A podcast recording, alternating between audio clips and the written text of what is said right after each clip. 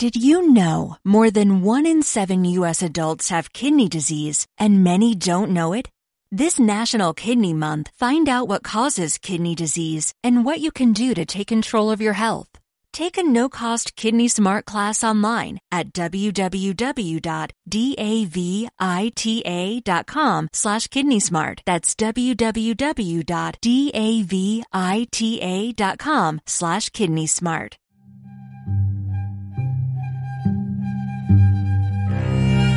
Bienvenidos a Radio Libertad Constituyente. Están escuchando Nuestros Fundamentos con Gabriel Sánchez Corral.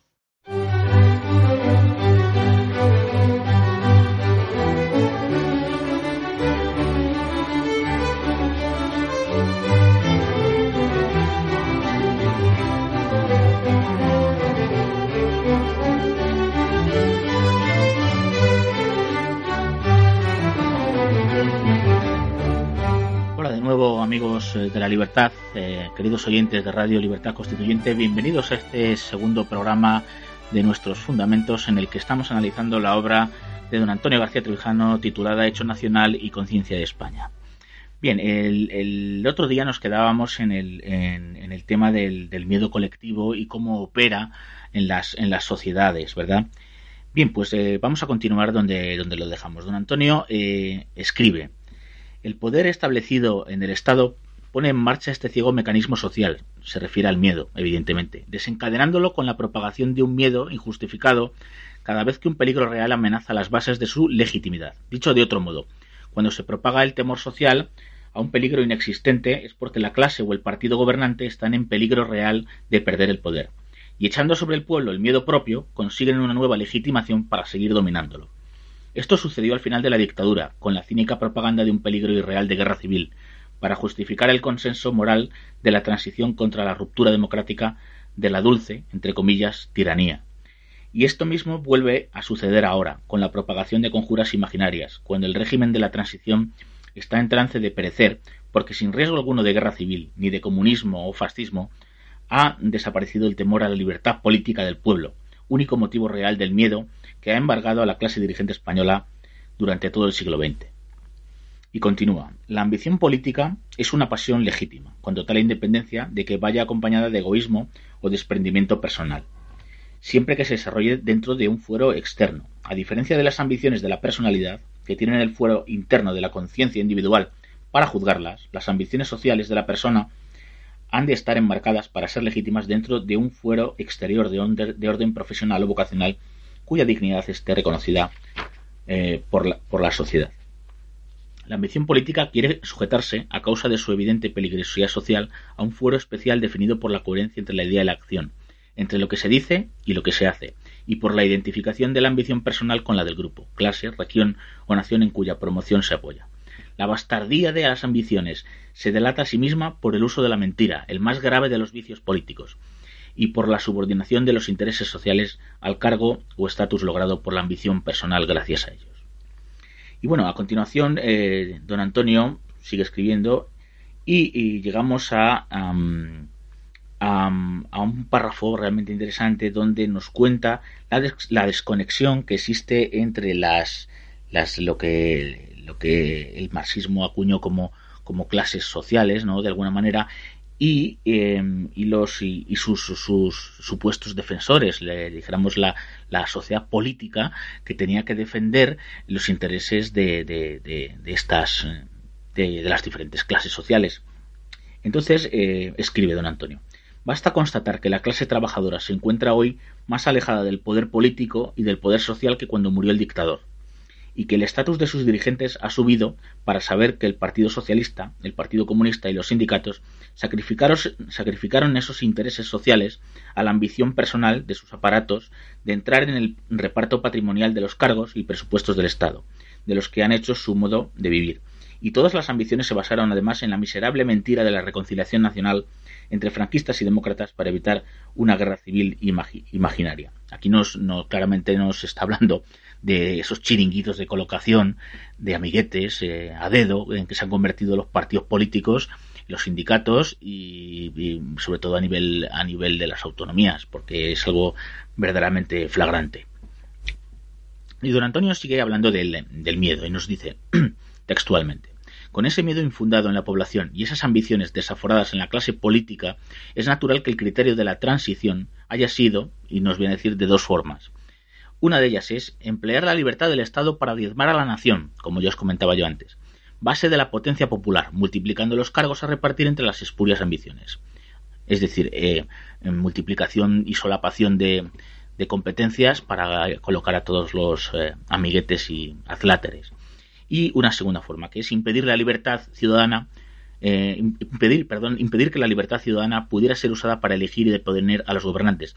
Y digo yo que en esto consiste la, eh, la libertad política colectiva, imponiendo en el Estado un régimen de partidos oligárquicos como si eso fuera la democracia.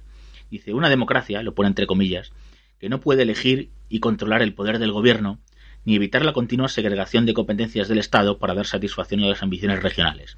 La desnacionalización de España y la corrupción del Estado de partidos están inscritas en ese veto de la Constitución a la verdadera libertad política de los ciudadanos, y en esa licencia concedida al Estado para modificar a su antojo la base nacional y el hecho histórico de España. Comparado con este daño incalculable, los perjuicios de la corrupción económica son despreciables. y eh, a continuación nos dice cuál es la tarea eh, que los eh, amigos defensores a ultranza de la libertad política colectiva pues tenemos por delante. Viene a decir que la tarea de levantar esa prohibición constitucional de la libertad política a los ciudadanos da un fundamento actual a la causa democrática y, remarco yo, de la república presidencialista. Tratar de impedir que el poder del Estado pueda seguir decidiendo en nombre de la libertad sobre asuntos históricos excluidos de la voluntad de los gobiernos es la finalidad de la denuncia pública, que hago del grave daño causado a la nación por la estadolatría nacionalista, el patriotismo de constitución, el patriotismo de Estado y el, patriotismo de partido, sentimientos bastardos que han suplantado mediante un cínico consenso de traición a la causa democrática, el sentimiento español de la patria. Y aquí, como os dije en el anterior programa, eh, nos habla de las cosas que son hechos de existencia que no que nos vienen dadas eh, pues por la naturaleza por eh, eh, en fin por el devenir vital no y dice don Antonio dice mm, porque hay cosas que nos vienen dadas sin libertad como el oxígeno del aire que respiramos y que podemos destruir con ella. Una de esas cosas es la nación. Difícil de definir pero fácil de identificar y de sentir sobre todo cuando sufre y nadie podrá negar que España está hoy sufriendo como nación el gran malestar de su propia identidad existencial. Y lo más triste es que se trata de un mal innecesario, causado por la imprudencia de las ambiciones de la fronda partidista en el uso indebido de la libertad para lo que no es, su, eh, no es de su eh, incumbencia. Entonces don Antonio dice que conviene pues empezar la reflexión sobre nuestra nación meditando acerca del escaso papel que ha desempeñado la libertad de los españoles en su nacimiento y conservación, y acerca del peligro que entaña el juego liberal de la oligarquía política con las realidades nacionales. Que nadie se extrañe por ello de lo poco que ha de operar la libertad ante el hecho nacional y de lo mucho que debe hacerlo ante el régimen político del Estado. Y dice don Antonio, eh, por ello divido este libro en dos partes, que es lo que yo os he comentado, ahora dividido en dos volúmenes. Y en la que nos trata, que es el hecho nacional y consciente de España, dice don Antonio, en la primera, que es esta, hablará la historia y el sentimiento natural de la patria contra el Estado de autonomías que, tal como ha sido concebido por la monarquía parlamentaria, en aquel momento don Antonio utilizaba la expresión monarquía parlamentaria, hoy en día utiliza eh, la expresión en la evolución de su pensamiento eh, como monarquía de partidos. Eh, y sigue, la monarquía parlamentaria, dice don Antonio, está rompiendo la conciencia de la unidad nacional de España. Y después en la segunda parte del libro, que no es la que ahora nos ocupa, también dice, en la introducción. En la segunda parte hablará la libertad política contra el estado de servidumbre voluntaria que produce en los ciudadanos el estado de partidos. Régimen de oligopolio político que debe ser disuelto mediante una pertinente reforma de la Constitución. en aquel momento, en el 94, don Antonio hablaba de una reforma de la Constitución porque aún tenía alguna, alguna esperanza, pues eh, incluso hasta de que la corona pudiera mm, de alguna forma em, alentar a esa reforma de la Constitución después de los hechos de los años eh, que han seguido a 1994 hasta la actualidad hemos visto la indignidad de la monarquía eh, española, el caso Nos, eh, un rey que se está matando elefantes mientras el país está literalmente en quiebra, la indignidad dentro de a nivel personal, pero bueno, en fin, ahí no vamos a entrar. Simplemente digo lo de la dignidad porque las monarquías se basan en la se basan en la ejemplaridad y en el honor y una monarquía sin honor no puede existir. simplemente por eso. Entonces, don Antonio en aquel momento abogaba por una reforma de la, Constitución. Hoy en día habla de una ruptura, eh, de una ruptura, mm, de una ruptura democrática, de, para iniciar un, para abrir un periodo de libertad constituyente y después ya encarar un proceso de un proceso constituyente para darnos una, una constitución, porque realmente España lo que tiene no es una constitución, sino algo así como una carta otorgada. Y bien, eh, mm, don Antonio decía que con aquella esperanza de reforma de la Constitución, eh, una Constitución que instaure de una vez la democracia y acabe de raíz con la causa generadora de la corrupción política. Y nos viene a decir, esta causa está en la falta de representación de los ciudadanos, que se produce con el sistema proporcional de listas de partido y en la falta de separación de poderes del Estado, en el Estado, que se produce con el sistema parlamentario. Aquí bien, bien claro nos dice que el sistema presidencialista es el único que garantiza eh, la, separación de los poderes del Estado. Y, sigue, y sigue diciendo, no hay democracia formal, y, entre paréntesis, lo digo con absoluto dogmatismo, porque se trata de reglas de juego que o existen o no hay juego. Cierra eh, paréntesis. Sin la regla electoral representativa, basada en candidaturas individuales, y sin la regla divisoria del poder, basada en el sistema presidencialista de gobierno, como ya bien os había dicho yo. Y eh, don Antonio em, sigue a continuación eh, em, sobre eh, el objetivo del, ya nos va centrando en el objetivo del libro y cómo ha de operar en, el futuro. Pero eso os lo cuento ahora después de una pequeña pausa de un alto en el camino para que, bueno, pues eh, descanséis un poquito.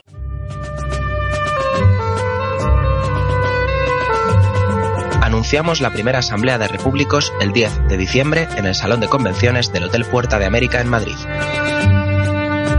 El plazo de inscripción a la Asamblea continúa abierto hasta el 6 de diciembre. Asociado, contamos contigo. Más información en todos los canales del MCRC y en organización.mcrc.es.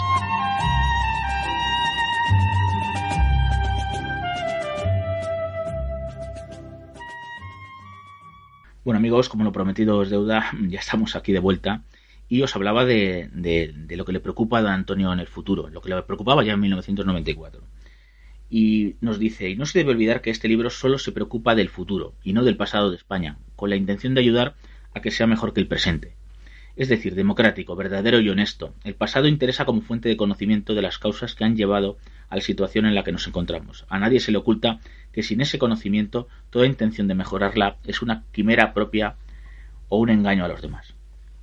Y dice, eh, me daría por muy satisfecho si este libro ayudara a otros a liberarse del prejuicio de creerse ciudadanos libres por el hecho de que pueden hacer esto o aquello, votar a este o a ese partido. No lo podrán ser, se refiere a ser ciudadano libre, claro, mientras no tengan el poder de elegir directamente a sus representantes y a sus gobernantes, en sendas elecciones separadas, es decir, con dos urnas y, puede ser también en momentos eh, diferentes. Eh, se pueden alternar legislativas con presidenciales como ocurren, por ejemplo, en Estados Unidos.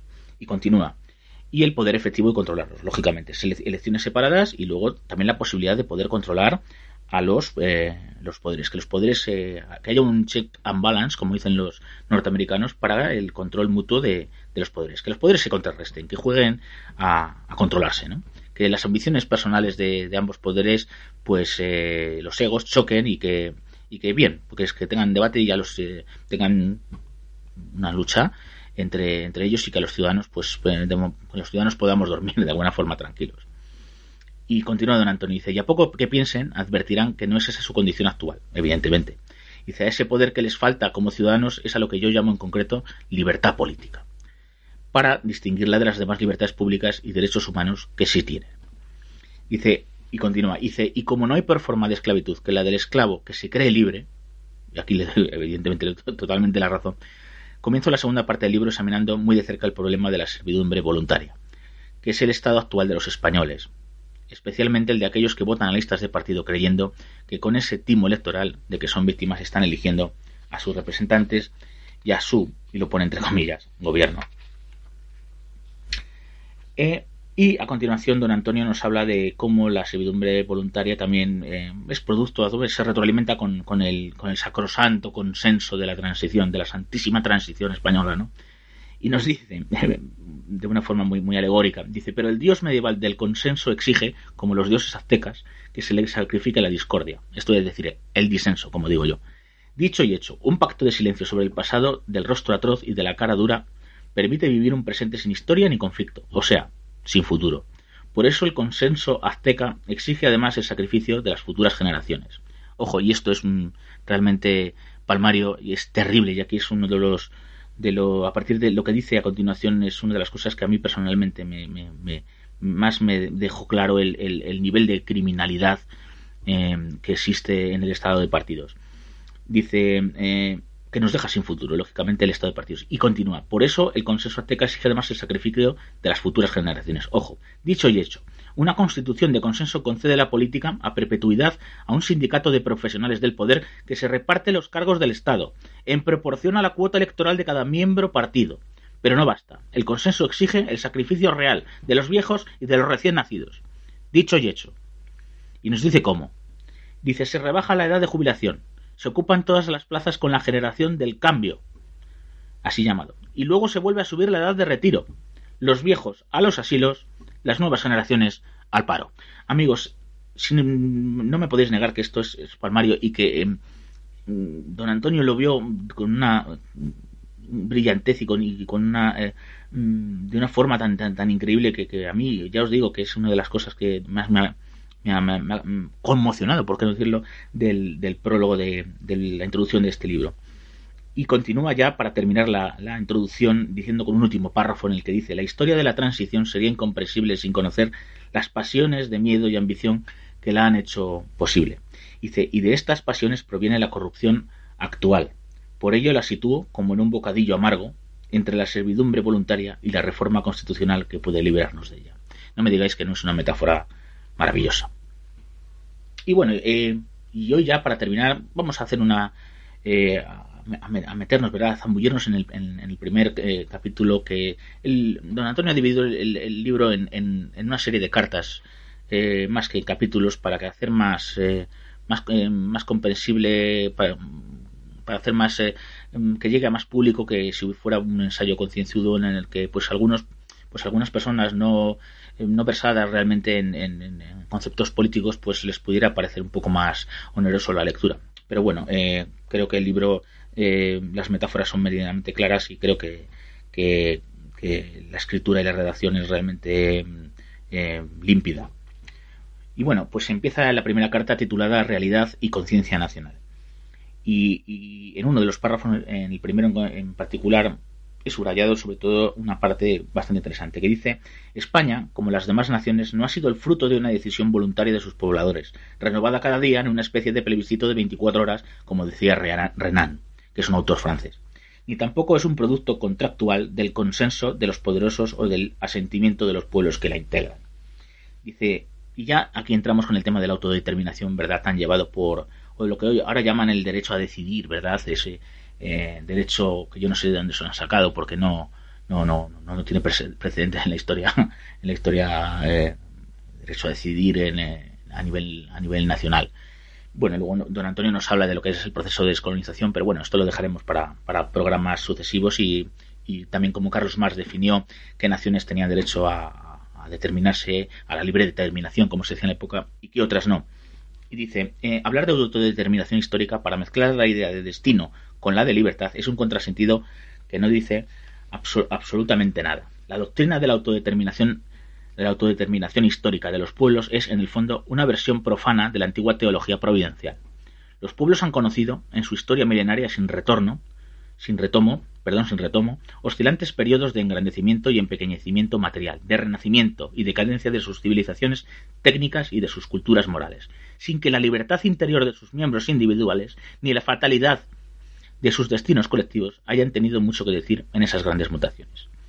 Y continúa, además de las pasiones colectivas que orientan en una comunidad la conducta gregaria de los individuos, libres o esclavos, que la integran, desde siempre se ha sabido aunque Montesquieu lo dijera con mejor elocuencia, que el clima y las condiciones ecológicas del medio ambiente han desempeñado un papel decisivo en el desarrollo discretamente desigual de la humanidad y en la formación de las naciones.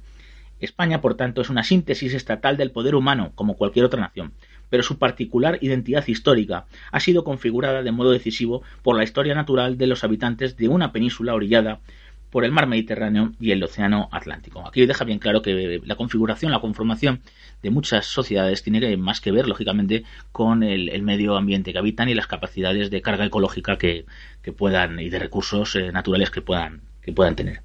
Y eh, continúa en, un siguiente párrafo eh, nos, dice don Antonio, esto no quiere decir que en las indiferentes estrellas del firmamento o en los egoístas genes de la materia viva esté escrita la historia, dichosa o desdichada de los pueblos, como está en el código genético la biografía animal de las personas.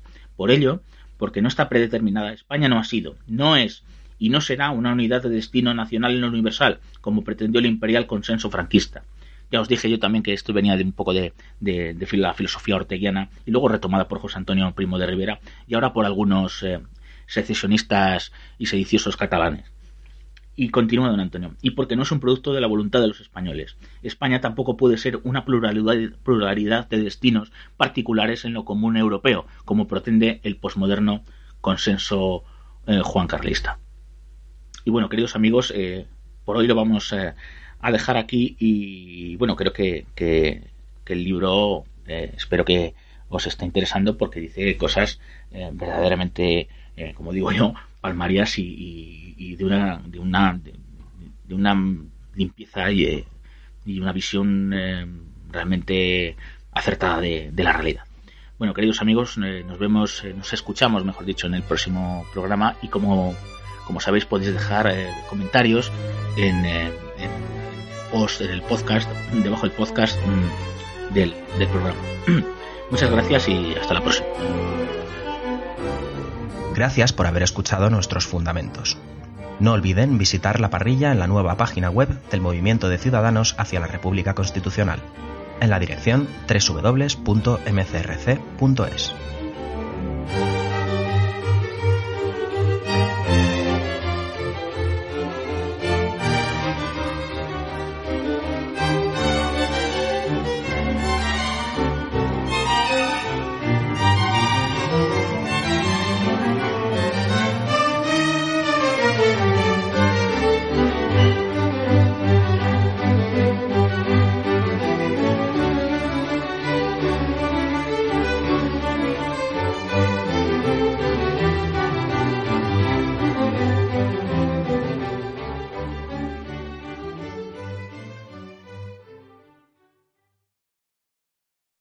Did you know more than one in seven U.S. adults have kidney disease and many don't know it? This National Kidney Month, find out what causes kidney disease and what you can do to take control of your health.